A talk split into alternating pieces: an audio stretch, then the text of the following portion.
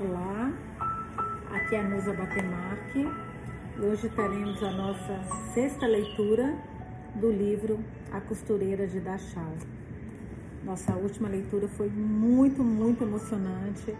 Eu confesso que nossa, fiquei muito tocada com a, com a Ada quando chegaram os, os, os soldados americanos e ela totalmente desorientada, ela, você vê que ela não sabia como agir, ela estava, ela ficou tanto tempo, gente, e eu já li outros livros assim, e é exatamente isso que acontece, quando você fica muito tempo refém ou a mercê de outra pessoa, você não consegue agir, você não consegue acreditar que você foi libertada, né? Eu acho que isso que aconteceu com ela, aconteceu com várias outras pessoas, é, que quando foram libertados também, na, quando os americanos chegaram na Segunda Guerra, eu achei o modo como eles colocaram aqui tocante, a modo como ela desesperada, e você vê que mesmo tonta, mesmo sem noção do que estava acontecendo, ainda assim ela com aquela preocupação com duas coisas, com a máquina de costura e com o filho.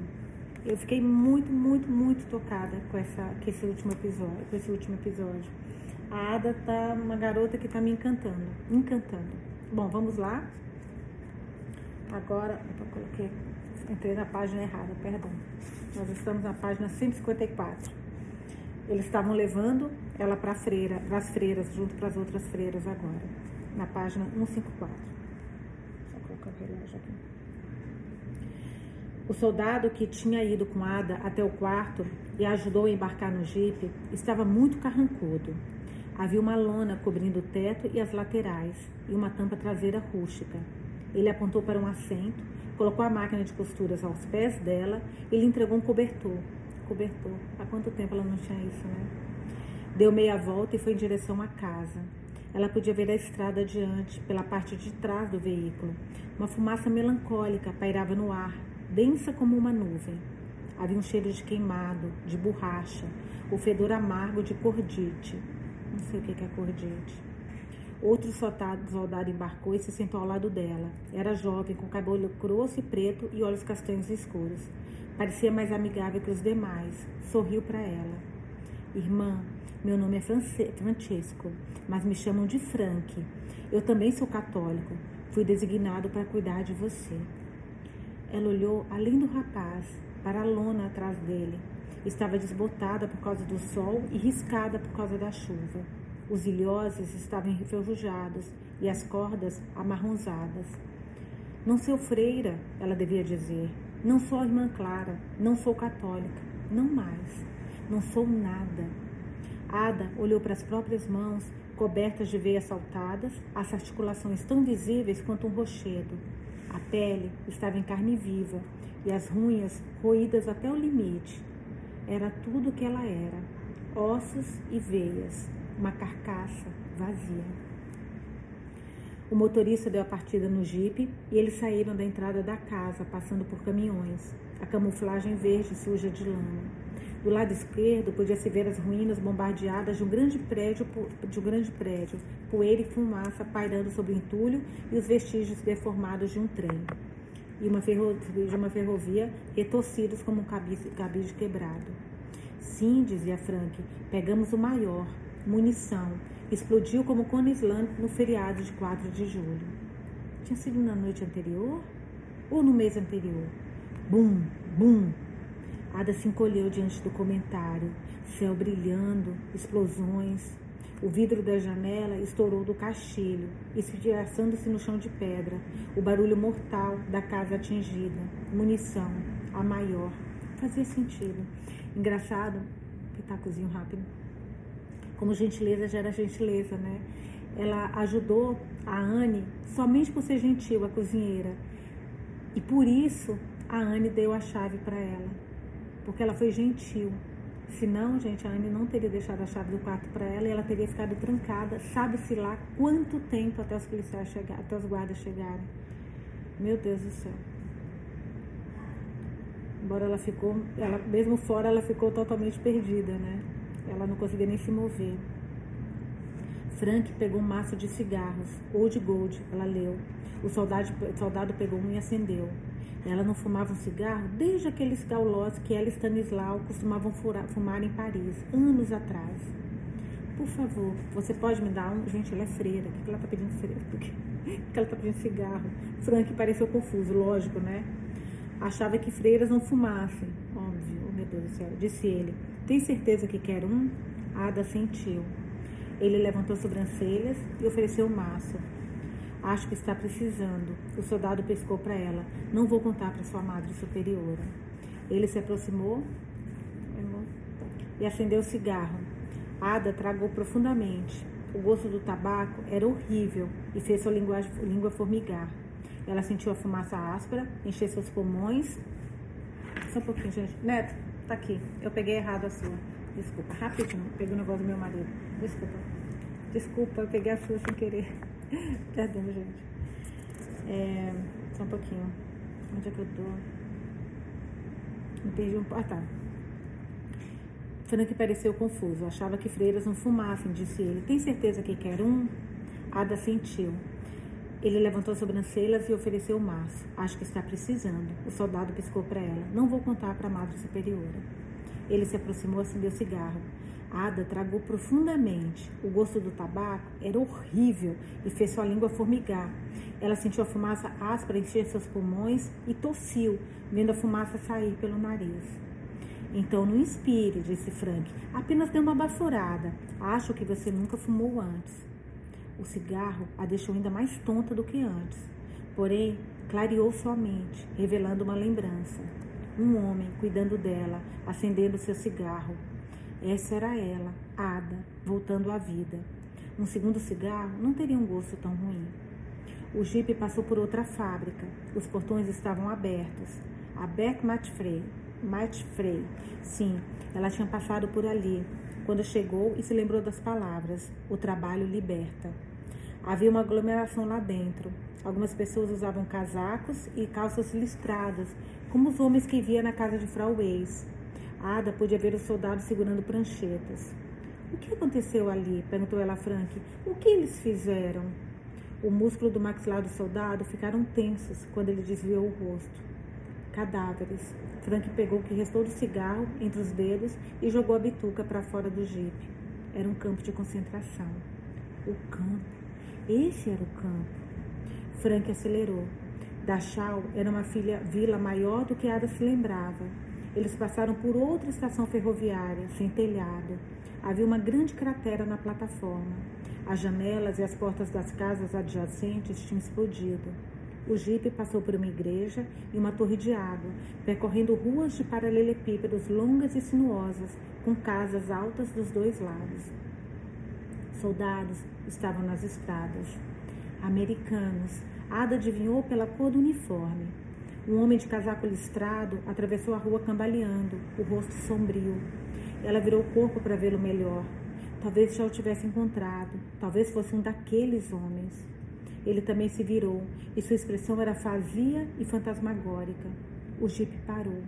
Um grupo de crianças estava atravessando a rua. Eles usavam casacos cinzas esfarrapados idênticos e sapatos arranhados, com meias franzidas nos tornozelos. Ada jogou sua bituca fora e se arrastou até a traseira do veículo e desceu do jipe. Ei! chamou Frank. Ada levantou a túnica e correu atrás das crianças, agarrando o último pela manga e fazendo virar. Thomas! chamou ela. O garoto gritou e a professora à frente do grupo parou e se aproximou. Vá embora, disse ela, o rosto marcado pelo medo. Solte o menino. Thomas, disse Ada, estou procurando Thomas. Ou Joaquim. Sim, Joaquim. Esse é o nome. Ele está aqui? As crianças paravam e a olhavam. Ela inspecionou os ossos pálidos, notando como as faces estavam rachadas e os lábios machucados. Elas deviam ter oito ou nove anos. Eram velhas demais para Thomas. Não, onde ele está? Frank a alcançou e, segurando-a pelo cotovelo, levou-a dali. Venha comigo, disse ele, não faça mais isso. Ele a levou para o jipe, abaixou a parte de trás e a ajudou a embarcar. Thomas ainda era um garotinho, um menino tão pequeno, um filho da guerra. Era tudo o que ele conhecera, o estrondo negro da guerra. Ada fechou os olhos. Achei que o tinha visto, disse ela. O motorista avançou. Para onde vocês estão me levando? Munique. Havia uma corrente de ar no jipe e Ada se enrolou com o cobertor. A estrada estava cheia de poços e o jipe precisou desviar e desacelerar. Eles tiveram de parar em dois pontos de verificação. Certo, amigo, tudo bem. Passaram por uma idosa e uma mulher mais jovem com um menino. A mulher mais jovem estava empurrando um carrinho cheio de malas, com um homem mais velho se equilibrando sobre elas. O campo tinha uma aparência invernal, montes de neve sobre os campos marrons e áridos. Os vilarejos estavam desertos e as casas escuras e desarrumadas. Eles passaram por uma floresta de faias, árvores com troncos cobertos de musgo e galhos nus, que iam até onde os olhos podiam ver. Estou livre? perguntou ela. Claro, respondeu Frank. Acabou? Claro. Livre. E Frau Waiter, continuou ela. E Anne? Não sei de quem você está falando. A costura, ela precisava remendar as roupas. Revirou a sacola de irmã Giane e pegou o hábito velho. A sacola ficou vazia. Esqueci a costura, disse ela. Estava na mala, sobre o guarda-roupa, com todas as outras amostras de Paris. Stanislau precisava parar o jipe. Precisamos voltar. Nossa, ela está muito confusa. Esqueça, disse Frank. Por favor, por que precisa da costura? Acabou, irmã. O soldado riu. Você é engraçada. Ela balançou a cabeça. Este não era Stanislau. E o outro homem? Onde estou? perguntou ela. O que está acontecendo? Frank desacelerou o jipe mais uma vez. E Ada viu que estava em uma rua ampla, com casas cercadas de grandes jardins. Tinham chegado a uma cidade. Para além desses jardins, ela podia ver outros prédios, a torre de uma igreja, telhados. Quase lá, disse Frank. Viraram a esquina. As casas de um lado da rua foram destruídas, como se um braço ou uma perna tivessem sido arrancados, expondo articulação. Papéis de parede estavam em pedaços, um colchão virado como um músculo arrancado do seu tendão uma mesa com bordas ásperas, jogada como um osso. Outra esquina. A estrutura de uma igreja. Um leão de bronze foi derrubado do seu pedestal e caíra de lado, as patas no ar. Havia poeira por toda parte e fumaça. Também havia pessoas vagando, perdidas e em silêncio. Construções em chamas, pilhas de entulho tão altas quanto montanhas. Cara, imagina você ver isso. Nossa, Gente, juro, eu tô lendo isso, tenta fechar o olho assim e, e, e visualizar isso que eu tô falando. Isso é muito, deve ser muito. Deve ser, nossa, deve ser tão. Mais que triste, sabe? Deve ser uma coisa que, que dói na alma. Dói na alma ver tudo isso. Ainda mais depois de tudo que ela passou e tudo que todas essas pessoas que estão aqui passaram. Metade de um viaduto ferroviário, os trilhos curvados como uma montanha russa o jipe passou por uma praça. Portas e janelas de todos os prédios foram destruídas, lembrando olhos vazios e bocas famintas. Os escombros estavam por toda parte. Havia troncos de árvore num canto e soldados inclinados sobre eles. Ada ficou paralisada. Tudo bem, irmã, disse Frank, são dos nossos. Nada estava como ela se lembrava da breve viagem de caminhão anos antes. Imaginou que estavam no centro de Munique. A casa geriátrica havia sobrevivido. Tinha perdido os portões e as paredes, e os jardins estavam tão nus quanto os campos. Mas ela reconheceu. Frank ajudou a desembarcar, pegou a sacola da irmã Giane e a máquina de costura. Você primeiro, disse ele. Ada foi até a entrada, abriu as portas. Ai, eu não vou chorar. Não vou. Abriu as portas, entrou no hall com seu piso de tabuleiros de tamas. A irmã Brigitte estava lá. Irmã Clara, disse ela, e se aproximou de braços abertos. Ada se jogou nos braços da irmã. E a irmã Brigitte apertou. Graças a Deus, disse a irmã, graças a Deus. A irmã Brigitte ateou fogo ao hábito da irmã Giane e ao de Ada também. Não precisa devolver, disse ela, empurrando Ada para a cama e afofando os travesseiros atrás dela. Ada só precisa de alguém que cuide dela agora, né, gente? Com muito carinho. Agora deite-se e pare de se debater. Heroês? perguntou ela. Ada podia vê-lo balançando a bengala pela sala, deitando na cama ao seu lado. Heroês? Ele faleceu. Que Deus o tenha. Que Deus o faça apodrecer.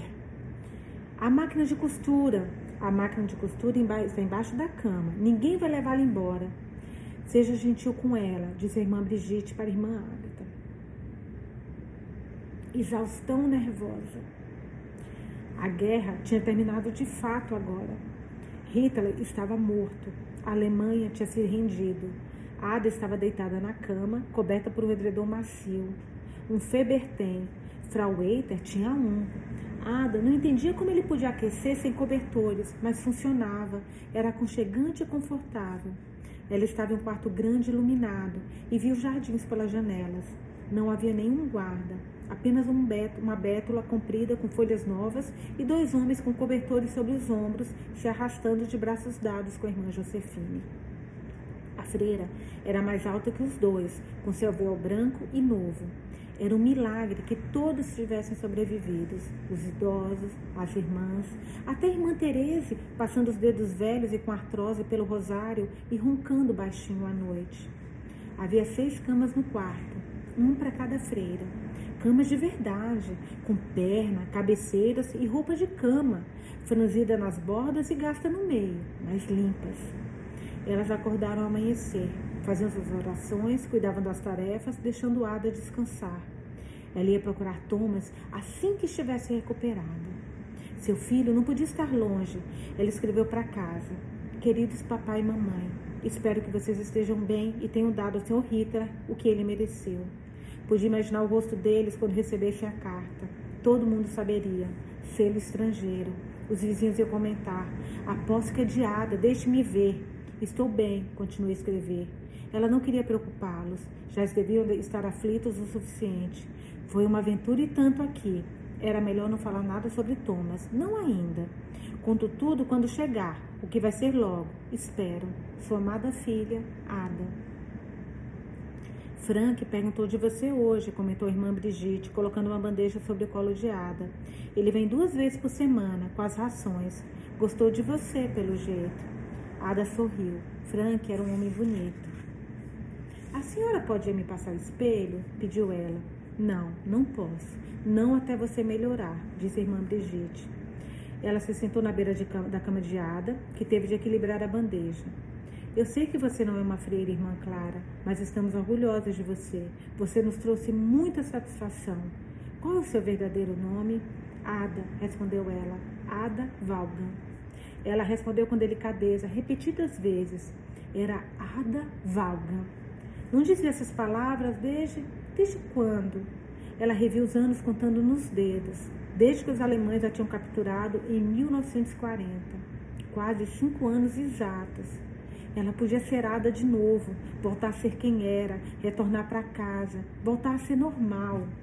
Uma excelente costureira, podia acender a luz quando quisesse, usar meia de seda, lavar a cabeça. Precisaria descobrir qual era a última moda Ada sendo Ada, né? Dançar, conhecer um ela tem 19, 24, né? Conhecer um rapaz e criar raízes. Ellie Thomas, uma pequena família, esperança. Bem, Ada, disse a irmã Brigitte sorrindo. Você já, você já considera uma vocação? Ada não conseguia se conter. Ela gargalhou, o que fez a balança, cama balançada e ramando sopa na bandeja. Talvez não, afinal. Não, respondeu Ada. Talvez não. Ela pegou a colher e mexeu a sopa. Respirou fundo. Quando eu estiver melhor, irmã Brigitte, ela fez uma pausa, sem saber como formular a pergunta. Preciso encontrar Thomas. A senhora me ajuda? Ada viu o perfil do rosto da irmã Brigitte. A freira tinha envelhecido com a guerra, linhas de preocupações ao redor da boca. Não alimente as suas esperanças, minha querida, respondeu ela. Sua voz saiu baixa. Coisas horríveis aconteceram nesta guerra. Descobrimos mais a cada dia. Por favor, tome a sopa. Eu não quero, disse Ada levantando a bandeja. Eu insisto, disse a irmã Brigitte. Você precisa recuperar sua força, física e mental. Ela meneou a, cabe meneou a cabeça para a sopa e esperou Ada pegar a colher. Aos poucos. A freira levantou e foi até a janela. Sobrevivemos porque cultivamos nossos vegetais e mantivemos um porco, frangos, patos. Roubaram os frangos e os patos. Teriam roubado o porco, mas ele fazia muito barulho. Eles sabem, os porcos, animais inteligentes. Sabem quando sua hora chegou e não morrem em silêncio. Continuou ela olhando para a água. Ainda assim, tivemos de revirar o jardim para nos alimentar. Agora são os americanos que nos alimentam. Vamos plantar flores logo, em seu devido lugar. para que nossos idosos possam olhar, olhar para a beleza. Terminou? Ada sentiu. E a irmã Brigitte recolheu a bandeja, equilibrando-a no quadril e apoiando em um braço. O padre Fidel foi morto. Eu sei, disse Ada, por, por se pronunciar. Bem, continuou a irmã Brigitte, não foi exatamente assim. Ele foi morto em retaliação a um bispo que se manifestou. O padre Fidel era um pouco velho. Não tenho certeza se ele sabia o que estava acontecendo. Foi pego no dia em que seu bebê nasceu. Então, por isso que o bebê foi para aquela família. Ada levou a boca, as mãos à boca e inspirou, tensa. Não achavam que ele estava com um bebê, foi o que nos disseram, mas não fazemos ideia do que ele fez com a criança. Agora não temos como perguntar. Talvez tenha sido levado a um orfanato, para um orfanato católico, sugeriu Ada. Irmã Brigitte franziu o senho, respirou fundo e eu abri a boca como se fosse dizer alguma coisa, mas em vez disso arrumou a bandeja. Sim, acrescentou Ada, antes que a irmã Brigitte continuasse. Estava tão perto de encontrá-lo agora, de segurá-lo, de chorar com o rosto encostado em seu cabelo. Thomas. Deve ter sido isso. Vou até lá quando estiver melhor. Um orfanato, claro. O padre não teria entregado para Frau Weiss. A senhora pode vir comigo? Levou um momento até Brigitte responder, a irmã Brigitte responder. Talvez. Sua voz saiu hesitante e ela fez outra pausa. O orfanato foi bombardeado. Ada deu um grito. As crianças foram evacuadas. Para onde? A irmã fez outra pausa. Dachau. Tudo fazia sentido. Frau Eis. Ela tinha ficado com Thomas em Dachau, um lindo bebê. As crianças por quem tinha passado eram órfãs. Ela ia voltar para Dachau, encontrar o orfanato. Eles podiam contar tudo a Ada, ajudá-la a encontrar Thomas. Seu cabelo tinha crescido e ganhara peso. Ela passou duas semanas acamada antes de receber permissão para se levantar, cambaleante a princípio, dois pés no chão, sair da cama como uma criança. Devagar, diziam. A cada dia ela andava um pouco adiante. Pelo dormitório, atravessava o corredor e até o solário. Seu corpo se enrijeceu ao pensar em, em ver Hellways ali. Venha, minha querida, sente-se ao meu lado. A irmã Brigitte disse que ele morreu, suicídio. Tinha cortado os pulsos com uma navalha afiada. Deixaram um bilhete para o sobrinho, o comandante Martin Weiss. Ah, então não é o Stanislau. Bom, pode ser que ele tenha mentido o nome, mentido o nome também, né? De acordo com os planos de Führer. Ada continuou andando. O jardim. O tempo estava frio para maio, mas o sol do meio-dia guardava promessa de calor. Irmã Brigitte trouxera algumas roupas para ela: um par de sapatos, uma saia antiquada que era comprida e grande demais, uma blusa de algodão escovado. Frank as trouxe. Disse que pagou diversos cigarros pelas peças. O rosto da freira ficou sério. Ninguém tem comida. Estão desesperados. Estão dispostos a vender tudo. Cigarros são a nova moeda. Ela apontou para a máquina de costura embaixo da cama. Você pode usar a máquina para diminuir, ajustá-las. Eu a trouxe comigo, pessoada. O que eu estava pensando? Você não estava pensando, disse a irmã. Estava transtornada. Ada colocou a máquina sobre uma mesa. Ainda tinha a linha da casa, em Dachau. Precisava de um pouco de óleo, mas funcionava perfeitamente. Cortar e ajustar. E um espelho, a senhora prometeu, disse ela. A irmã Brigitte a levou pelo corredor até o depósito. Havia um grande espelho de corpo inteiro no canto, coberto de poeira. Elas o levaram para o centro da sala e a irmã o limpou com, manga, com a manga. Ada parou diante do espelho. Não conseguia enxergar tão bem. Costurar naquelas situações precárias tinha prejudicado sua visão. Coisas distantes ficavam embaçadas. Ela chegou mais perto. Seu rosto estava batido e as maçãs do rosto pronunciadas. O formato do seu crânio estava visível sobre a pele, porém seus olhos não estavam mais vazios como crateras assombradas. Sua pele rosada e saudável, seu cabelo grosso na altura do queixo. Ela tirou a mecha do cabelo do rosto, colocou atrás da orelha e prendeu o cabelo todo no alto da cabeça. Virou para a esquerda, para a direita, Ada Valga, magra como uma vareta, mas com sorte, sortuda. A irmã parou atrás dela e tirou o pequeno tubo do bolso. Encontramos isso na sua túnica, disse ela, colocando o objeto na mão de Ada. O batom. Ada abriu, aproximou-se do espelho e o passou pelos lábios. Obrigada, disse ela e puxou a freira, abraçando-a e beijando no rosto, o que deixou uma marca vermelha no seu rosto, da, da, da, da marca vermelha da sua boca. Queria que tudo fosse tão fácil assim, comentou o tenente americano, entregando os papéis e a passagem de trem. Muitos outros não são tão diretos. Ada pegou a documentação e leu o título: Cidadã Britânica em Perigo. Passou o dedo pelo próprio nome: Ada Vaughan, cidadã britânica, desalojada durante o conflito, qualificada para repatriação para o Reino Unido. Ela ouvira que os alemães tinham bombardeado Londres. E se sua casa não estivesse lá? Como encontraria sua família? Vai ficar tudo bem, diz a irmã Brigitte. Vão ficar tão felizes em ver você. A passagem estava em suas mãos. Mantenha esses papéis com você o tempo todo. São documentos valiosos, intransferíveis. Ada não tinha muito tempo. O jipe estava com a porta aberta. Era o começo de junho. O tempo tinha mudado e o ar estava suave e quente. Não é uma limusine, eu sei, disse Frank, que estava com a irmã Brigitte no banco da frente. Ada se equilibrava no pequeno, equilibrava no pequeno banco traseiro. Não foi feito para damas, devo dizer, mas é um cavalo de guerra robusto. O soldado bateu no volante com carinho. E vai nos levar até lá. Frank virou para trás e sorriu. Nunca acreditei que você fosse uma freira. Soube assim que coloquei os olhos em você. Você tinha que ser outra coisa. Frank estava dirigindo rápido e Ada precisou se segurar firme na parte de trás do assento. Ele buzinou para um cachorro esquálido e desviou para um buraco, de um buraco na estrada. Você acredita? Perguntei ao sargento. Você se lembra dele? Falei para ele. Sargento, sabe aquela freira que resgatou? Bem, pelo jeito ela não é freira, só uma dama comum. Mas sabe, Ada, ele virou de novo. Você é muito bonita. Ada sorriu em agradecimento.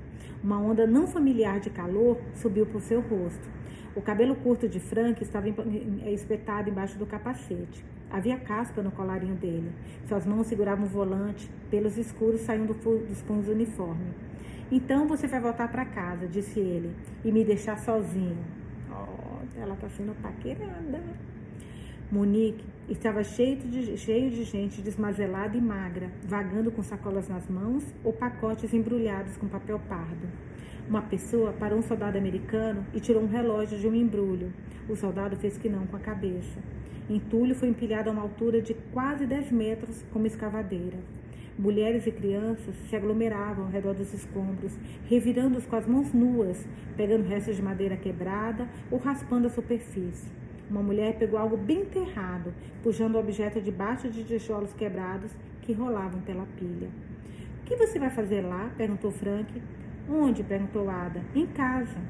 Ada deu de ombros. Ela não tinha pensado, não tinha ido nada além de um momento em que abrisse a porta e visse todos eles, seus pais, irmãos, irmãs.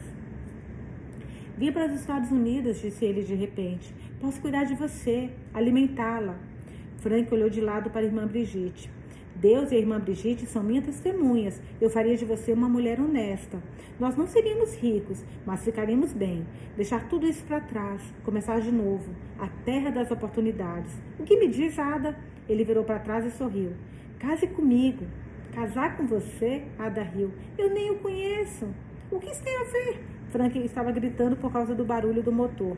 Soube assim que, eu, que a vi que você era a mulher certa para mim. E Thomas, crianças também, amo todas elas. Ada viu os ombros dele levantarem altos o bastante para engolir o céu. If you were the only girl in the world and I was the only boy. É, se você fosse a única garota do mundo e eu o único, o único rapaz. Verso do If You Were, were the Only Girl in the World, de Nade de Ayer e Clifford Gray. A voz dele pairou acima do ruído da rua, pura como uma carícia, imaculada o suficiente para o paraíso, o que a fez lembrar do pai, que cantava como um roxinol. Ele também cantava essa canção ao lado do piano do pub, ou fazia serenatas para a mãe dela na cozinha, nos dias bons, quando os dois não estavam discutindo. Fazia muito tempo que a Ada não ouvia nada tão lindo. Talvez ela pudesse seguir aquela voz, Estados Unidos, casar com Frank. Ele diminuiu a velocidade, virou e encarou. Nothing, nothing else would matter in the world today. We would go on loving in the same old way. Nada mais importaria no mundo hoje. Poderíamos continuar amando a moda antiga. Essa mesma canção. Frank parou de cantar e se concentrou em dirigir pela rua esburacada. Uma mulher correu até eles com uma saia velha, camisa e sapatos masculinos e bateu na lateral do jipe. Vocês, yankees gordos, gritava ela, e nós, alemães. Ada desviou o olhar, respirou fundo e abriu a boca. A Garden of Eden, Eden just made for two, with nothing to mar our joy. Um jardim do Éden feito só para nós, sem nada para estragar nossa alegria. Ela continua a canção. Cante, Frank, cante, por favor. Eles tinham saído da cidade, estavam na estrada para Dachau. Aqui e ali um fazendeiro arava a terra ou a semeava, o que faria o campo voltar à vida. Havia pomares com poucos locais com frutas novas, maçãs ou cerejas, imaginou Ada. Vilarejos com casas de madeira e pesados telhados inclinados. Uma ou duas das casas tinham caixas, caixas de gerânios na varanda, brotos de um vermelho berrante contra a madeira preta envelhecida. Thomas. Ada, eu não acho que você deva ter, deveria ter muitas esperanças, alertou a irmã Brigitte. Não quero que se decepcione nem se chateie. Ela virou e olhou para Ada. Talvez seja melhor deixar para lá. Não posso, disse Ada. Eu preciso saber. Ela vivia com o coração partido por causa de Thomas, com medo e desespero de perdê-lo. Não podia parar a busca agora. Antes mesmo de começar, e se o padre Fridel não o tiver levado para o orfanato? E se tiver entregado Thomas direto para Frau Weiss? Precisamos encontrá-la. Você não tem provas de que aquela criança era seu filho. Só porque você quer que seja verdade, não faz disso uma verdade. Já pensou nisso?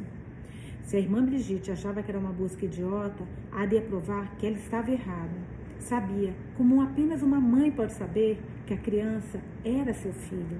Iria encontrá-lo, resgatá-lo. O orfanato ia dizer onde ele estava. Frau Weiss seria encontrada. Thomas a reconheceria e iria ao seu encontro. Ada teria de ensinar inglês, mas ele aprenderia rápido. Bater na porta em Tite Street. Ada, Ada é você? Oh, meu Deus, e quem é esse rapazinho? Tommy. Este é Tommy.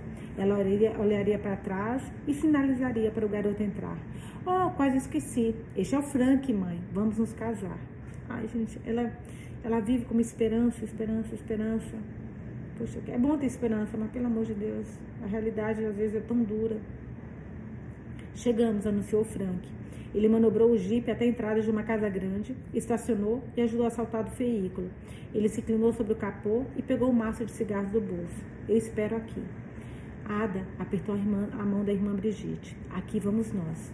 Elas apertaram a campainha e ouviram tocar lá dentro, um sino retumbante, como um símbolo. Ninguém apareceu. Tocaram mais uma vez. Ada olhou para Frank e chamou. Tem certeza que é aqui? Até onde sei. Espere, disse Ada, encostando na porta, a orelha contra a madeira. Alguém está vindo. Elas ouviram trincos sendo movidos e uma chave girar. Uma mulher de vestido cinza, avental branco engomado e touca abriu a porta. Já was si? Ada respirou fundo. Fazia um mês que não falava alemão e não sabia por onde começar. Estou procurando uma criança, disse ela. Um garotinho, meu garotinho. Acredito que ele pode ter vindo para cá quando era criança. Bebê, Acredita? indagou a enfermeira. Pode? Ele veio ou não? A mulher espretou os olhos. Você não é alemã, é? Não, respondeu Ada. Sou inglesa. Como nós poderíamos ter um bebê inglês aqui? Vocês não tinham como saber que ele era inglês, disse ela. Um padre, o padre Fridel o trouxe. Ele era recém-nascido, ainda coberto de sangue do parto, o cordão umbilical amarrado com um pedaço de barbante velho. Ada podia vê-lo, braços e pernas abertas, uma pequena rã de olhos inchados. Em 1941, fevereiro de 1941, tanto tempo atrás, disse a enfermeira após bufar. Mas você tem registros, disse Ada. Pode checar. Registros? Foram todos destruídos, destruídos com bombardeio. Pergunte a ele. A enfermeira meneou a cabeça para Frank. Pergunte para os americanos onde estão os registros. Mas você se lembra? perguntou Ada. Padre Fridel, ele era velho, deve ter trazido o garoto em uma sacola. Como vou saber? Eu nem estava aqui na época. Ela virou para Frank e gritou: Precisamos de comida, remédios, as crianças estão doentes, tifo, precisamos de ajuda. E voltou encararada, e não de distrações. A mulher entrou e começou a fechar a porta. Ada colocou o pé na entrada. Ele estava com um urso de pelúcia, disse ela, um pequeno urso de tricô. A enfermeira revirou os olhos. Todas as crianças têm o urso de tricô. Marrom, marrom. A mulher apertou a mão contra o pé, o, pé, o pé de Ada. Ela ficou tensa, não podia desistir. Frau Weiss, você a conhece? Ex? Sim, a mulher do comandante. Comandante? perguntou ela. Oh, não, não tenho nada a ver com essa gente. Nunca tive. Nazistas. Nunca fui nazista. Não, não, você não pode me acusar. E forçou mais a porta. Eu perdi meu filho. A voz de Ada estava trêmula. Mantenha calma, mantenha calma. Ela tinha um garotinho. Ela e o comandante. Vou te contar a história. A enfermeira bufou de novo. Martin Weiss nunca se casou. Casou sim, Ada tinha certeza. Não. A enfermeira fez que não com a cabeça, espretou os olhos para Ada, se inclinou e sussurrou: Sodomita. Ada levou as duas mãos à boca. A irmã Brigitte parecia confusa e Ada não tinha certeza se a freira tinha ouvido. Ele costuma vir aqui, costumava vir aqui, continuou a enfermeira baixinho. Eu não nasci ontem, eu pus um fim naquilo, quase custou meu emprego. Caraca. A enfermeira tinha soldado a porta, soltado a porta, estava parada com as mãos na cintura. Não, repetiu Ada, não é possível. Ele tinha uma esposa e um filho. Não sei quem era a vadia naquela casa enorme, continuou a enfermeira, mas não era a esposa dele. E aquele não era o filho dele. Ele chutou o pé de Ada e bateu. Desculpa, ela chutou o pé de Ada e bateu a porta. O som reverberou por seu corpo, partindo sua esperança ao meio e jogando no cascalho morto da entrada. Não havia nenhuma esposa, nenhuma frau ex. Era alguma outra mulher sem nome, desaparecida, para sempre. Eu sinto muito, disse a irmã Brigitte, Brigitte levando Ada de volta para o carro. Sinto muito mesmo. Mas frau ex era um pseudônimo, disse Frank. Quem quer que estivesse vivendo com ele sumiu. É uma causa perdida. Ele parou ao lado do jipe, sem documentos, sem registros, sem nada. Uma agulha e um palheiro. Você não tem como saber, gritou Ada. Frank não tinha direito de dizer coisas tão cruéis. Ela percebeu que nunca poderia ir para os Estados Unidos, não sem o filho. Precisava ficar ali e procurá-lo. Ada, disse a irmã, pegando a mão dela e acariciando. Você fez tudo o que podia. A irmã está certa, emendou Frank. Volte depois, quando tudo estiver de volta ao normal, em um ano mais ou menos. E o procure. As pessoas não sabem nada agora. Ada olhou para Frank. Você sabe onde ele está? Você me disse. Vocês americanos sabem onde ele está. Ele foi feito prisioneiro, prisioneiro, o ex. Pergunte a ele qual o nome dela, onde ele está. Ouçada. Começou ele apertando os olhos por causa do sol, franzindo o rosto. Sinto muito pela sua perda e tal. Mas acho que temos questionamentos maiores para fazer ao ex do que o nome da namorada dele. Ele disse com ironia da namorada dele. Fazia quatro anos quatro meses e dez dias que Thomas tinha sido levado. Ele estava vivo. Ada, ela correu para a estrada. Podia ver a chaminé do campo acima dos telhados. As ruas estavam cheias de gente e ela precisou desviar, olhando para os paralelepípedos irregulares e para a agitação ao seu redor. Ela podia ouvir o jipe de, de Frank vindo. Estava buzinando, o motor acelerado. Ada virou a esquina e lá estava ele. Que? calma. E lá estava ele, com chapéu de feltro marrom e um sobretudo bege, bigode, óculos, sorrisos. Olá, Ada. Stanislau, gritou ela. Stanislau? Ele atravessou a rua. Ela correu atrás dele, a respiração ofegante, dolorida. Estava fraca, prestes a desmaiar. Precisava alcançá-lo, conversar com ele. Diga que se perdeu, que me procurou, que sonhou comigo todos os dias. Você e eu, Ada. Quando a guerra acabar, vamos fazer uma vida. Ela tinha pensado nele todos os dias, os pensamentos jorrando como fogos de artifício, giratórios, fagulhas de amor e ódio. Stanislau, e Thomas, sua família. Ele desapareceu. Ada parou, ofegante. Devia estar imaginando coisas. Não é possível que ela ainda gosta do cara, gente. Meu Deus do céu. Então, vamos lá. Livro 2. Londres. Ela vai estar em Londres agora julho de 1945, página 173.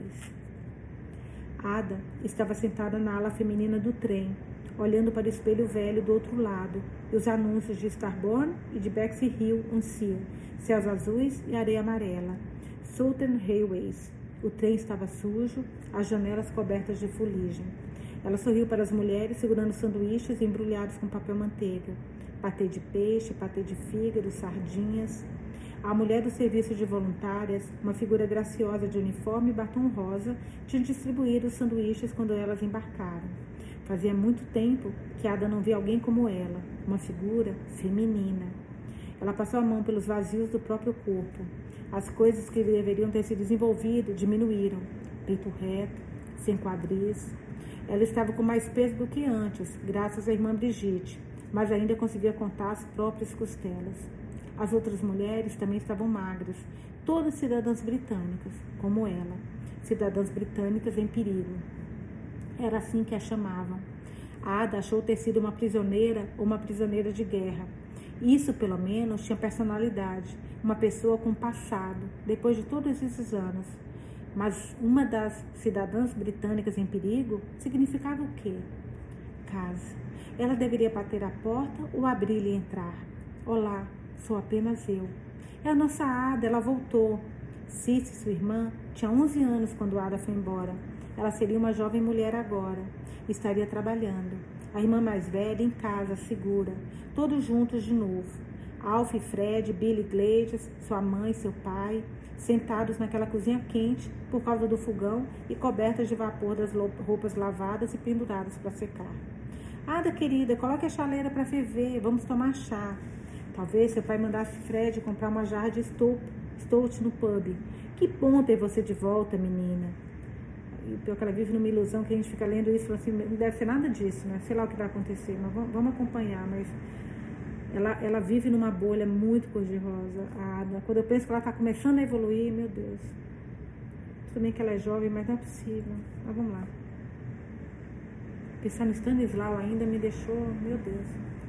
Sua mãe faria um banquete, pescoço, mas como a gente está na metade não, mas tem ainda umas cento e poucas páginas, um pouco mais da metade, acho que tem muita coisa ainda para acontecer. Vamos lá. Sua mãe faria um banquete, pescoço de cordeiro de, O'Connor, cevada, bolinhos. Você precisa engordar, comer um pouco, um pouco. Ada esfregou a janela com o um punho, mas a sujeira estava do lado de fora. Era difícil enxergar. O trem passou por cidades destruídas e vilarejos miseráveis. A Inglaterra estava mais pobre do que ela se lembrava. Os campos entre as cidades cintilavam, cores ocre e verde, com a luz forte do sol de julho, revelando vida. Bosques, cavalos pesados, bétulos e mais casas, subúrbios, casas geminadas cobertas de cascalho, terrenos e jardins com favas e brotos de batata. Sua mãe sempre quis se mudar para um lugar como aquele, Purley, Purley Oak, Sandestead. Sua amiga Blanche tinha se mudado para as zonas residenciais. Pequena burguesa, dizia seu pai, ninguém mora em Purley. O trem estava indo mais devagar. Balham, Clapham Junction. Eles estavam em Londres? Ruas inteiras desapareceram, nada além de fachadas e muros tortos. Começou a ficar ansiosa. Pressionou o nariz contra o vidro. Algumas ruínas tinham cercas e placas desajeitadas de manter a distância e perigo. Ela podia ver crianças subindo pelas pedras, fazendo armas com os dedos. Bang bang. Battersea, a usina ainda de pé. Vauxhall. Lá estava o Tâmisa, totalmente visível. A água estava baixa, as margens marrons como lesmas. O rio parecia um verme sujo, tomado por rebocadores, batelões e dragas. Ela abriu a janela. Dava para ouvir as buzinas vindas de todos os lados. A Ada costumava ouvi-las quando criança. Eram como trompetes melancólicos. O Hall ainda estava lá, o Big Ben também. Ela se inclinou para frente. O rio estava errado. Não deveria estar visível, não daquele ponto. Onde estava tudo?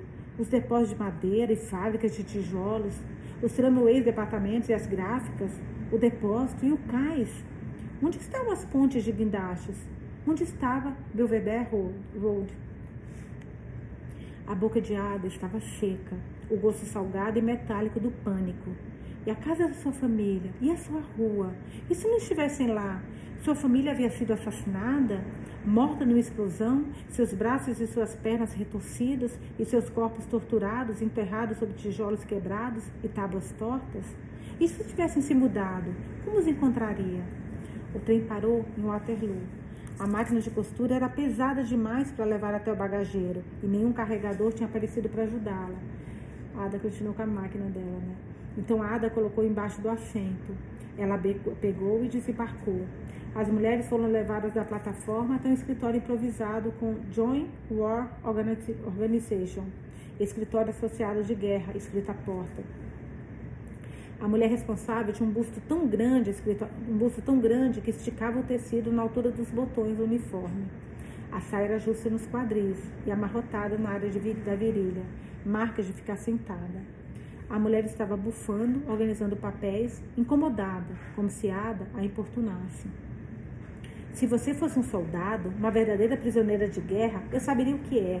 Eu não estaria lidando com você para começo de conversa. Mas uma civil, disse ela empilhando arquivos em sua mesa e curvou a boca. Mulheres, o que vamos fazer com você? Meu, se ela soubesse o que a Ada passou, né, gente? Como é fácil as pessoas, como, ela, como elas falam sem saber. Não quero ser um incômodo, desculpou-se Ada, olhando para trás para as outras mulheres na fila. Não sou a única. A mulher encarou e meneou com a cabeça. Que pena. Ela pegou uma grande caixa de dinheiro de uma gaveta e a soltou sobre a mesa.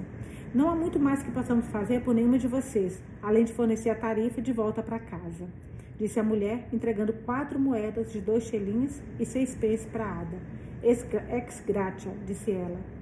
Ada não sabia o que aquilo significava, mas parecia caridade, e não sabia por que a faziam se sentir uma vagabunda. Você tem para onde ir, imagina. Assim, respondeu Ada, encarando-a e deixando as moedas sobre a mesa. Está tudo bem, eu não preciso do dinheiro. Moro virando a esquina. A mulher levantou a sobrancelha. Pegue, é tudo que vai receber. Pode se inscrever para receber cupons, ali naquela porta, disse ela apontando para alguns formulários. Você é solteira? Ada sentiu. Hum.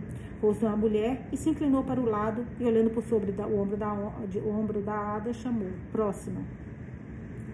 Ada pegou o dinheiro e a máquina de costura e foi para o pátio da estação Waterloo. Ela queria se beliscar. Estava ali, finalmente, em casa. A máquina era pesada. Ela segurou uma moeda entre os dedos, armário de bagagens. Ela viria buscá-la depois. Pediria que seu pai viesse pegá-la, ou Alf, ou Fred. Que você estava fazendo com isso, Ada? Trouxe de lá, foi? Ela pegou Waterloo Road, Road sem a máquina de costura. A St. John Judge estava ali, e o Lying Hospital, Hospital. A Stanford Street, Billboard Buildings, tudo ali em ordem, Sir, mas um pouco piorado pelo uso, se não for um problema que eu diga, Sir. Se aquelas construções estavam bem, a rua dela também devia estar. Ada atravessou a rua Exon Street, Hope Street. As casas estavam de pé, todas elas. Uma ou duas estavam com as janelas cobertas por tábuas. As cortinas de renda estavam esfarrapadas e as portas de janelas precisavam de uma mão de tinta, mas não foram bombardeadas. Estava, estava tudo bem. Ia ficar tudo bem. Ada começou a correr, os olhos marejados. Parou e limpou o rosto. Nada de chorar. Sua casa, virando a esquina, Tite Street, a fileira de casas pequenas, com portas e janelas iguais, com vidros quadrados e antiquados. Seus passos pelo pavimento irregular, passando por onde o Chapta e os O'Connell viviam, as portas da frente das suas casas ainda abertas para a rua, de modo que pudesse ver dentro dos imóveis casas respeitáveis, bons lares. As coisas não tinham mudado, afinal. Ela estava sorrindo. Talvez alguém saísse dessas casas a reconhecesse. Meu Deus, se não é Ada Valgan! E lá estava, o número 11, sua casa. Ada fechou a mão e bateu, um toque delicado na porta velha. Ela pegou a maçaneta, inspirou e pegou a maçaneta, virou, empurrou. O corredor era muito menor do que se lembrava, mas era o mesmo papel de flor, parede floral desbotado, as mesmas marcas de sujeira na escada e o mesmo rodapé verde lascado. A porta da cozinha se abriu e sua mãe apareceu, limpando as mãos no avental, apertando os olhos diante dela como se não a conhecesse. Quem está aí? Ada mordeu os lábios. Sou eu. Sua voz estava tão tensa quando o fio esticado. Ada. Sua mãe deu dois passos e agarrou pelo braço, beliscando seu cotovelo. Você tem muita audácia entrar aqui valsando depois de todo esse tempo. Ada se encolheu, sem entender. Ela estava pronta para abraçar a mãe, afundar o rosto em seu cabelo, sentir o cheiro de suor e pêssego em sua pele. Lá estava ela, sua filha desaparecida e dada como morta, de volta do túmulo. Um milagre. Mas não ganhou nem um olá de sua mãe, quanto mais um abraço. Causando a mim, seu pai, um monte de preocupações, continuou sua mãe. Isso matou, sabia? Caiu morto, assim. Seu pai? Morto? Seu estômago revirou e sua boca ganhou um gosto de ferro. Seu sonho não tinha sido assim. Seu pai morto? Ela não tinha pensado nisso, não de verdade. Engoliu com dificuldade, tentando conter as lágrimas. Nunca tinha dito que o amava, não tinha se despedido, nem dito obrigado, papai. Quando? Ela conseguiu perguntar. Ele me deixou aqui, sua mãe a ignorou. Nenhuma ideia de onde estava, se estava viva ou morta, nenhuma notícia, nenhuma palavra. Não é verdade, Ada lutou para dizer. Stanislau mandou um telegrama. Stanislau? Esse era o nome dele? Alemão maldito. O nome dele tinha escapado. Ada não queria tê-lo mencionado.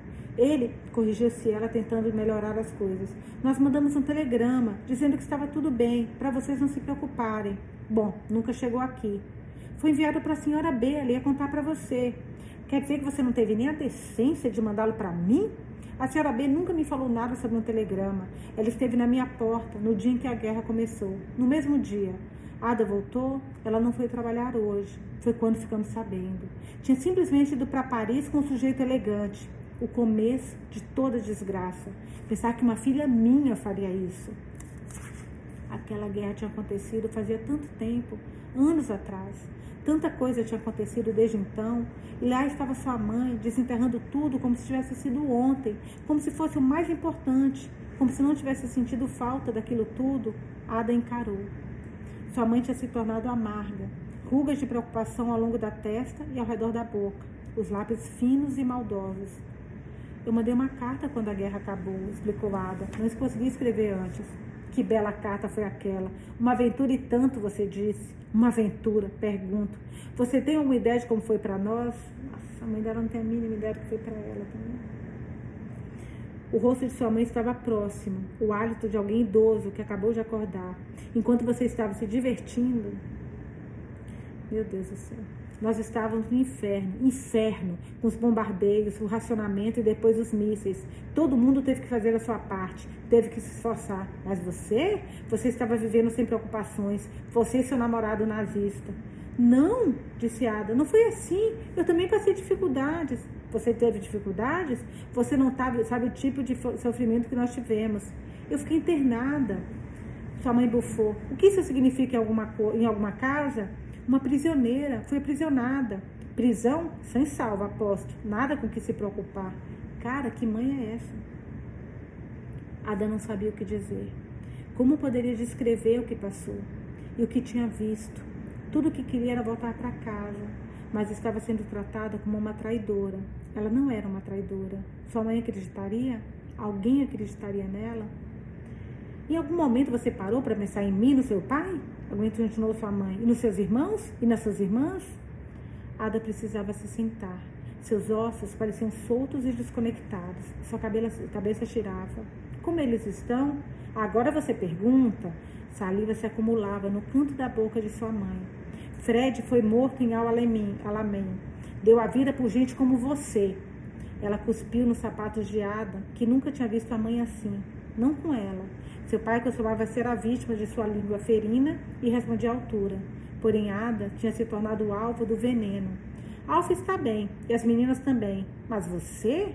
Você sempre foi egoísta, desonesta, partiu nosso coração. Ada esfregou os dedos na testa. Saber da morte do seu pai parecia ter esvaziado sua cabeça. Ela queria sentir o cheiro de tabaco na pele dele, sentir seu abraço apertado, o cheiro de suor quando os lábios dele roçassem sua cabeça, saber que era amada de novo. Você sempre foi minha preferida, Ada. Sinto muito, disse Ada. Não pude evitar. Sua voz estava falhando e ela estava contendo as lágrimas. Sente? Parecia que sua mãe explodir. Tarde demais para sentir muito. Você não é bem-vinda aqui, então pode sair, agora. Sair? A Ada não conseguia entender o que a mãe estava dizendo. Não posso ficar? Não, não pode. Eu não tenho onde ir. Você devia ter pensado nisso antes. Sua mãe torceu o braço de Ada, forçando-a em direção à porta. Considere-se sortuda por não estar carregando um bastardo. Ou está. Não me surpreenderia vindo de você. Nada me surpreenderia. Ela empurrou. Suma e nunca mais venha sujar essa porta de novo. Meu Deus do céu. Ada foi empurrada pela entrada, sentindo o vento enquanto sua mãe batia a porta com força. Ela ficou parada na entrada, no belo arco que sua mãe esfregava antes. Respirou fundo. Recomponha-se. Sua mãe estava chateada. Era o choque de revê-la. Era isso. Ela sempre teve um temperamento difícil. Mesmo assim, podia ter sido um pouco mais compreensiva. Fazia quase seis anos que não se viam. Seria de imaginar que ela ficaria feliz, ela se acalmaria, se arrependeria do ataque. Era só uma questão de tempo. Toda aquela preocupação reprisada tinha que explodir em algum momento, mais alguns minutos. Ela bateria na porta de novo. Mãe, por favor. Algumas crianças tinham desenhado um jogo de amarelinho com os dias no chão. Ada pegou uma pedra e soltou, jogou. Salto, salto, salto, salto. Dois pés, salto, salto. Ela se equilibrou na perna, pegou a pedra e jogou de novo. Uma janela se abriu e sua mãe colocou o corpo para fora. Você me ouviu, gritou ela. Suma! E bateu o cachilho. Ada deixou a pedra cair no chão. Sua mãe podia ser engraçada. Era muito geniosa e rancorosa. Podia manter um conflito vivo por anos. Ada sabia que ela não ia mudar de ideia, não aquele dia. Bem, pensou ela, é, se é o que ela que quer, se é o que ela quer, que seja, problema dela. Ela deu meia volta e andou pelas ruas. Suas pernas estavam fracas e suas mãos tremiam. Não tinha casa, roupas, amigos ou dinheiro, exceto pelos dez chelins, dez chelins da Cruz Vermelha. Tinham sobrado nove e onze, depois que um pene foi usado no armário da estação. Ela tocou o bilhete do armário de bagagens. Recolher no mesmo dia. Itens não reclamados serão descartados. Tudo que ela tinha no mundo era uma máquina de costura. Não dava para dormir sobre uma máquina de costura. Ada tinha perdido todos: seu filho, sua mãe, seu pai, Stanislau. Já, já foi tarde, graças a Deus. Ah, graças a Deus que ela foi isso. Stanislau, Stanislau e já, já foi tarde, graças a Deus. E Frank. Ela podia ter ido para os Estados Unidos, podia ter tido uma vida, boa vida. Frank era um homem bom, honesto e lembrava seu pai. Ela parou e inspirou. Não sabia nem aonde o pai estava enterrado. Oh, Ada, não adianta chorar pelo leite derramado. Pude ouvi-lo falar. Não havia nada que ela pudesse fazer para melhorar as coisas. Sua mãe se alimenta de rancores como um ganso em uma sarjeta. Bom, ela podia passar sem essa. Tinha sobrevivido à guerra, iria sobreviver agora. Lembrou-se de uma música de sua infância e ouvira seu pai cantar em sua cabeça. Guarde seus problemas no jornal e sorria, sorria. Pick up your troubles in your old kid bag. Canção da Primeira Guerra Mundial de George Henry Powell e Felix, Felix Powell. Mas não era mais assim. A guerra tinha mudado tudo. Um trem militar devia ter chegado. A Waterloo Road estava cheia de soldados do exército e da aeronáutica de uniforme carregando bolsas de viagem. Estavam indo para casa. A guerra era coisa de homens, heróis, sorte a deles. Tinham seu lugar. Mas as esposas e as mulheres, quem se importava com elas? Ninguém ouvia. Aliás, ela está falando isso, vale muito a pena ler um livro da. Eu vou lembrar depois o nome da uma escritora nossa, gente, eu adoro os livros dela. Lembranças da Guerra? Não, não é esse nome. Tem os garotos de. Não, vou... depois eu vou lembrar. Estou lendo esse, como eu estou com isso na cabeça, eu não vou lembrar agora. Mas eu vou passar depois para vocês o nome. Um livro que fala sobre as mulheres na guerra. As mulheres russas. Muito, muito bom. E fala sobre, é, sobre, sobre a importância das mulheres. Nossa, me deu um branco total no nome da, da autora agora. Ninguém ouvia. Como sua mãe entenderia a guerra de Ada? Alguém entenderia. Tinha sido uma guerra diferente. Ser levada pela torrente como um pequeno vestígio de. Nossa, veio agora escapou. Dos destroços de um navio sozinha. Havia um vendedor de jornal na entrada da estação do trem. Homem baixo, roliço, de rosto corado e cabelo grosso e branco. Estava apoiado em uma, uma muleta. Ele, ele lhe entregou uma edição de Evening News. Ada balançou a cabeça. Anime-se, ele sorriu. Podia ser pior. Era a primeira vez que alguém sorria para ela desde que tinha voltado a Londres. Ada engoliu com dificuldade e sentiu a testa franzir. Não adianta sentir pena de si mesma, minha Ada. O vendedor mancou para frente. Tinha um rosto gentil, rugas felizes ao redor dos olhos. Uma linda menina como você devia estar explodindo de felicidade, disse ele.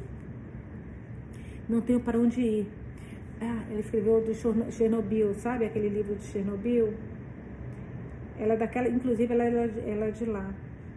Nossa, eu fico nervosa quando tem um nome na minha cabeça e escapa, me dá nem muito nervoso.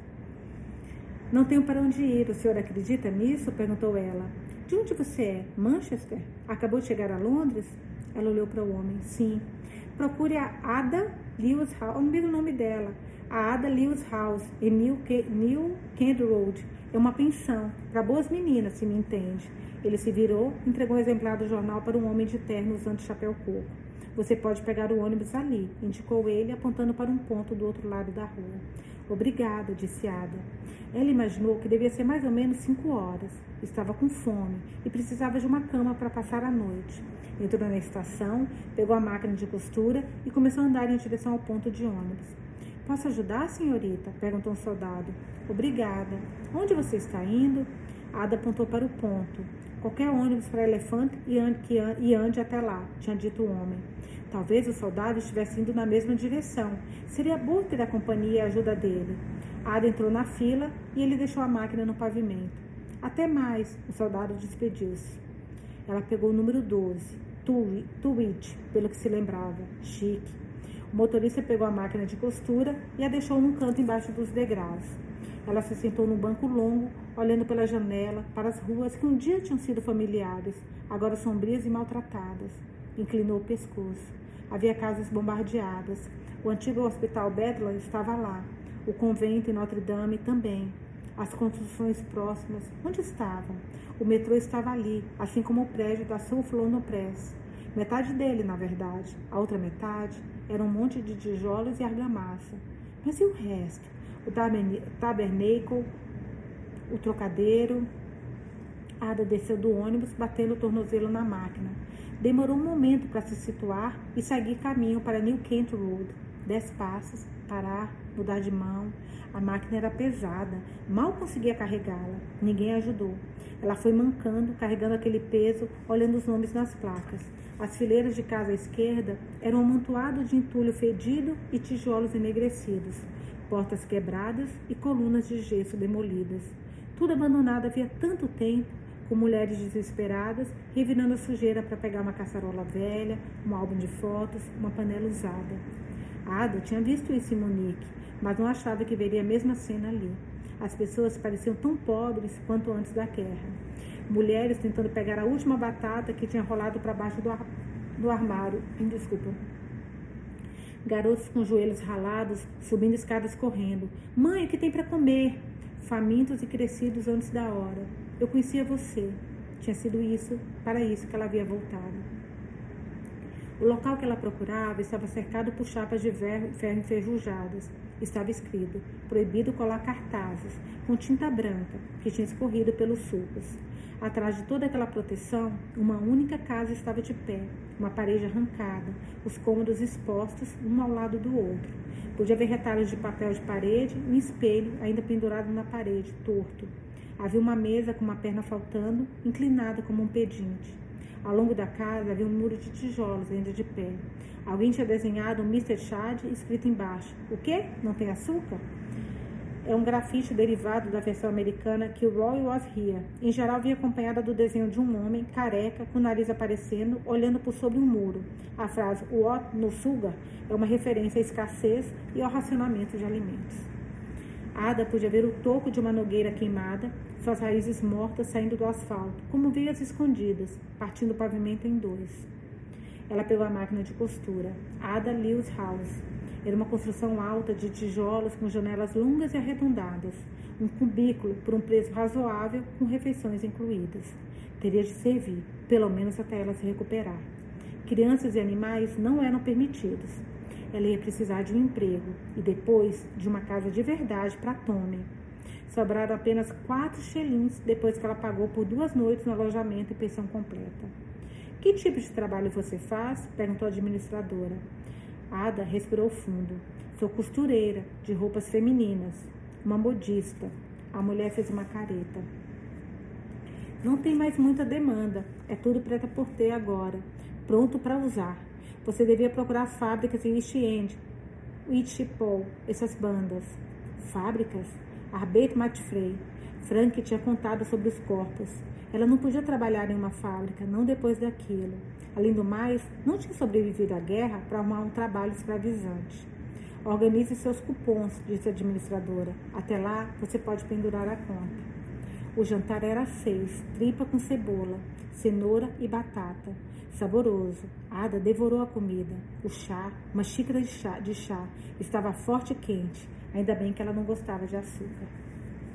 Acordou cedo, pegou o metrô até o Green Park. Tinha esquecido como o metrô era quente, como cheirava a fuligem e ar fechado, além de ser lotado, ficando apertado entre estranhos, quase esmagando-a. Forçou o caminho para sair do vagão em direção ao ar quente de julho na Dover Street. Se a senhora B não a recontratasse, ela iria procurar Isidore. A Ada era boa no que fazia e tinha muita experiência agora. Mas a casa em Dover Street fora destruída por um bombardeio. Outras construções na rua estavam intactas. A bomba só tinha atingido aquela casa. Um homem esbarrou nela. Estava com um terno barato e largo e um chapéu de feltro manchado pelo tempo. Tinha um cachimbo na boca. Ada segurou a manga do homem quando ele passou. Com licença, o senhor sabe o que aconteceu aqui? As pessoas estão bem? Ele deu de ombros e saiu andando, deixando um cheiro de tabaco doce. Talvez a senhora B tivesse se mudado. Ada continuou andando, apertando os olhos diante das placas nas portas. Depois voltou para a ruína. Ela não fazia ideia de onde a senhora B morava. Cruzou os dedos, fechando os olhos. Tomara que ela esteja viva. Quando os abriu, esperava encontrar a senhora B ali, parada, com os lábios pintados e as bochechas empoadas, mas a rua estava vazia. Ela caminhou pela Bond Street até Oxford Street. As janelas dos diferentes andares das lojas grandes estavam cobertas com tábuas ou tinham peças faltando, como soldados velhos e feridos. John Lewis. Ada parou para olhar. Nada além de restos chamuscados e pretos. Bugelas esquálidas tinham surgido e tufos de grama nascido em ao entulho. Não era mais a Londres que ela conhecia. Ada não tinha certeza se aquele era o seu lugar. Os Hanover Square Gardens foram revirados. O porão de Isidore ainda estava lá, mas a placa de entrada havia desaparecido. Ada se abaixou e olhou pelas janelas próximas ao chão. Estava vazio, com exceção de, algum, de um caixote e alguns jornais velhos espalhados pelo ambiente. Ela cambaleou até Hanover Street, passando pela Regent Street, Dickens e Jones. As cicatrizes de batalha estavam por toda parte. O café royal. Ela parou sobre o todo, olhando para as portas giratórias. Como podia ter sido tão burra? Como eu gosto quando ela tem consciência das coisas. Ser enganada por um vigarista comum, Stanislaw von Lieben. Se não fosse por ele, ela estaria bem Nunca teria sentido tanta dor e tanto sofrimento. Canalha. Talvez ela tivesse um pouco de sua mãe. Faria mais do que falar mal dele. Ela o mataria. Ada meneou a cabeça para o empregado que estava na porta do café royal e continuou andando. Havia algumas moças em Piccadilly Circus, dando a volta na estufa de Eros com seus lábios vermelhos e blusas decotadas, fumando. Ela também as tinha visto em Munique. Às vezes, iam para lá com as mães. Vamos, Yankee. Elas aceitavam cigarros como pagamento pelo programa. Seria igual ali? Ada se perguntou como seria um homem diferente toda hora. Nenhum homem olharia para ela naqueles dias, com seu peito reto e sua cintura sem forma. Ninguém a desejaria. Tocaria seu rosto com dedos delicados e a puxaria para perto. A beijaria com a promessa delicada do amor. Ninguém amaria agora, nem mesmo sua família. Uma onda de perda e de tristeza se espalhou em seu interior e Ada engoliu as lágrimas. Aquele vendedor estava de gracejo e chamaria qualquer mulher de bonita. Ada conhecia o tipo. Não significava nada. Não era bonita. Não mais. Ela deixou as moças maquiadas para trás e foi para a Haymarket. O estuque tinha se soltado e havia andaimes nos pórticos. Muitas fachadas estavam protegidas por tábuas e cobertas de pôsteres. O Teatro Royal estava intacto. Lady Van. Que tipo de peça seria aquela? Virou esquerda na Trafalgar Square. Vitória sobre a Alemanha, 1945. Ela leu. Ainda era cedo, mas a praça estava cheia de soldados com uniformes, pendurando, perambulando com garotas. Havia trabalhadores com ternos esfarrapados, jovens garotas com sapatos confortáveis e saias justas. Uma ou duas estavam sentadas nas bordas das fontes comendo sanduíches, enxotando os pombos que pairavam em busca de migalhas. Uma mulher levava uma xícara de chá em uma mão e uma garrafa térmica na outra. Uma xícara de chá. Ada olhou para Lions Corner House, em frente a Sharing Cross. Ela costumava, eles costumavam servir um bom chá. Ela revistou o bolso. Tinha o suficiente. Havia um aviso na vitrine. Procure-se procura garçonete. Pergunta, pergunte no interior da loja. Uma onda de esperança. Ela podia ser garçonete, uma jovem iniciante, até arrumar um emprego de verdade. Ada empurrou a porta. Portas cobertas de painéis de madeira de um marrom intenso, iluminação escondida atrás de vidraças grossas. Ela tinha esquecido como era luxuoso ali dentro. Casais estavam sentados às mesas, também de madeira, inclinados para a frente, imersos em conversas. Maridos e esposas, pensou Ada, passando um belo dia fora de, fora de volta da terra. Mulheres solteiras também estavam lá dentro, de tornozelos cruzados, olhando pela janela. Uma estava fumando um maço de players sobre a mesa. Outra estava lendo um livro. Vocês, pessoas de sorte, pensou ela. Ada foi até uma mesa vazia no centro, passando por uma mulher roliça de meia idade e sua acompanhante idosa. Magra como um varapau, ouviu ela ao passar, definhando. A garçonete se aproximou, no uniforme preto impecável, avental e colarinhos brancos e limpos, e touca preta com uma borda. Posso ajudar? Sim, Ada não hesitou. Vim perguntar sobre a vaga. A garçonete fechou os lábios. Você precisa falar com a gerente. Quer pedir alguma coisa? Uma xícara de chá, por favor. A gerente estava atrás de uma escrivaninha e fez sinal para Ada sentar, apontando para uma cadeira de encosto alto, a mesma usada no restaurante, encosto duro e assento brilhante. Se não importa que eu diga, você está muito magra, disse a mulher se inclinando para a frente. Esteve doente? Não, respondeu Ada. Se não for uma doença contagiosa, nós poderíamos contratá-la. Não, não é contagiosa. Problema dos nervos? Ada fez que não com a cabeça. Foi uma guerra ruim, apenas isso. O que poderia dizer? A gerente não poderia imaginar. Ada já tinha notado que ninguém queria ouvir isto. Não, disse ela, só perdi meu apetite. Minha nossa, exclamou a mulher, que azar. Espero que você a tenha recuperado. Estou comendo como um cavalo, assentiu Ada. Fico feliz de saber. Você já fez algo assim antes? Não, mas eu aprendo rápido, disse ela acrescentando. Sou muito perspicaz. Quando você pode começar? Imediatamente. Duas libras e dez shillings por semana, uniforme incluído. Você o lava, com exceção da touca e do avental. Mantém o cabelo limpo e preso e as unhas curtas. Que tamanho? Tamanho? perguntou ela. Uniforme. Não sei se temos algo pequeno o suficiente para você. Você é boa com agulhas? sim, respondeu Ada. Para dizer a verdade, sou sim. Então você pode diminuí-lo. Venha comigo. Ada colocou os uniformes sobre o braço, sortuda. O pagamento não era ruim e talvez até sobrasse alguma coisa no fim de semana. Quando resolvesse a história dos cupons, compraria algumas coisas. Ela precisava de roupa íntima, sabão, pasta de dente, necessidades básicas. Talvez até fizesse amigas. Muitas moças trabalhavam ali. Teria de ir e voltar a pé, pelo menos na primeira semana. Ela olhou para o relógio em Charing Cross. 15 horas e 10 minutos. Eram 35 minutos de caminhada. Em seu cubículo, ela colocou o uniforme sobre a cama. Tinha uma boa bainha e os pontos eram generosos. O colarinho branco era destacável para que pudesse ser lavado de um dia para o outro, se fosse o caso. Ela desabotou a blusa e tirou a saia. Sua combinação estava molhada por algo. Ada olhou o tecido. Sangue. Sangue. Ela não se lembrava da última vez que tinha menstruado. Ada gemeu e riu. Queria escancarar a janela e gritar: Está tudo bem, vai ficar tudo bem. Lá estava ela, Ada Valga, uma mulher de novo. Estava voltando à vida. Estava em condições de ser considerada uma mãe. Mais alguns quilos e seu corpo voltaria ao normal. Levaria uns dois meses, mas já tinha começado. Ela ficaria bem, ia viver. Estava tudo indo bem. Ada abriu a bolsa. Precisava ir ao Boots comprar alguns itens básicos. Lemos até a página 187 e amanhã eu volto com mais uma leitura do livro A Costureira de Dachau. É tanta mudança em cada capítulo, né? Cara, cada episódio de leitura que eu faço com vocês, tanta coisa acontece. Esse livro é muito, muito dinâmico, muito rápido, muito fluido. Estou adorando. Espero que vocês também. Beijos e até a próxima.